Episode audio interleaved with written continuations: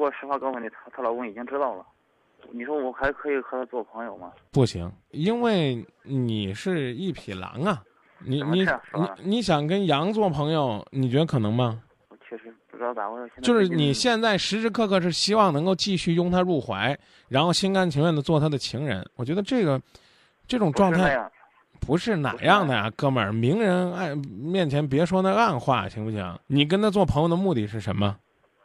就是做一个普通朋友嘛。谁信谁谁信？你要能控制住，你当年别同居啊，对不对？就算你们两个当初是想做红颜知己的，你捅破了这层窗户纸，你还说你还能收回来，收的跟没事人一样。我问你，你信不信？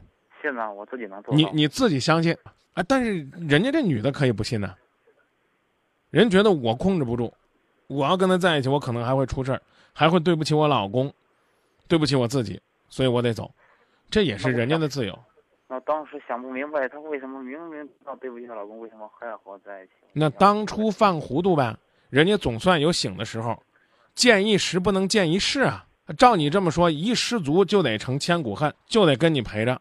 你不是也醒了吗？当初你既然知道不应该去破坏人家的家庭，现在也想了要跟人做普通朋友，你当初混什么的混？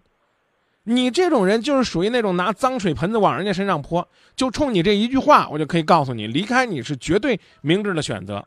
你居然问说你这个女人（括弧我加个贱女人），你当初明知道这样是给你老公戴绿帽子，为嘛还跟我在一起？你刚刚是这这话是这意思吧？也有这个意思。啊，对，是这意思。然后呢，现在呢，你居然还要说，张明，我相信我能够和他心如止水，然后像普通朋友一样共同相处，为他家庭的幸福祝福，为他未来的成功谋划。我觉得我可以坦坦荡荡做这样的君子。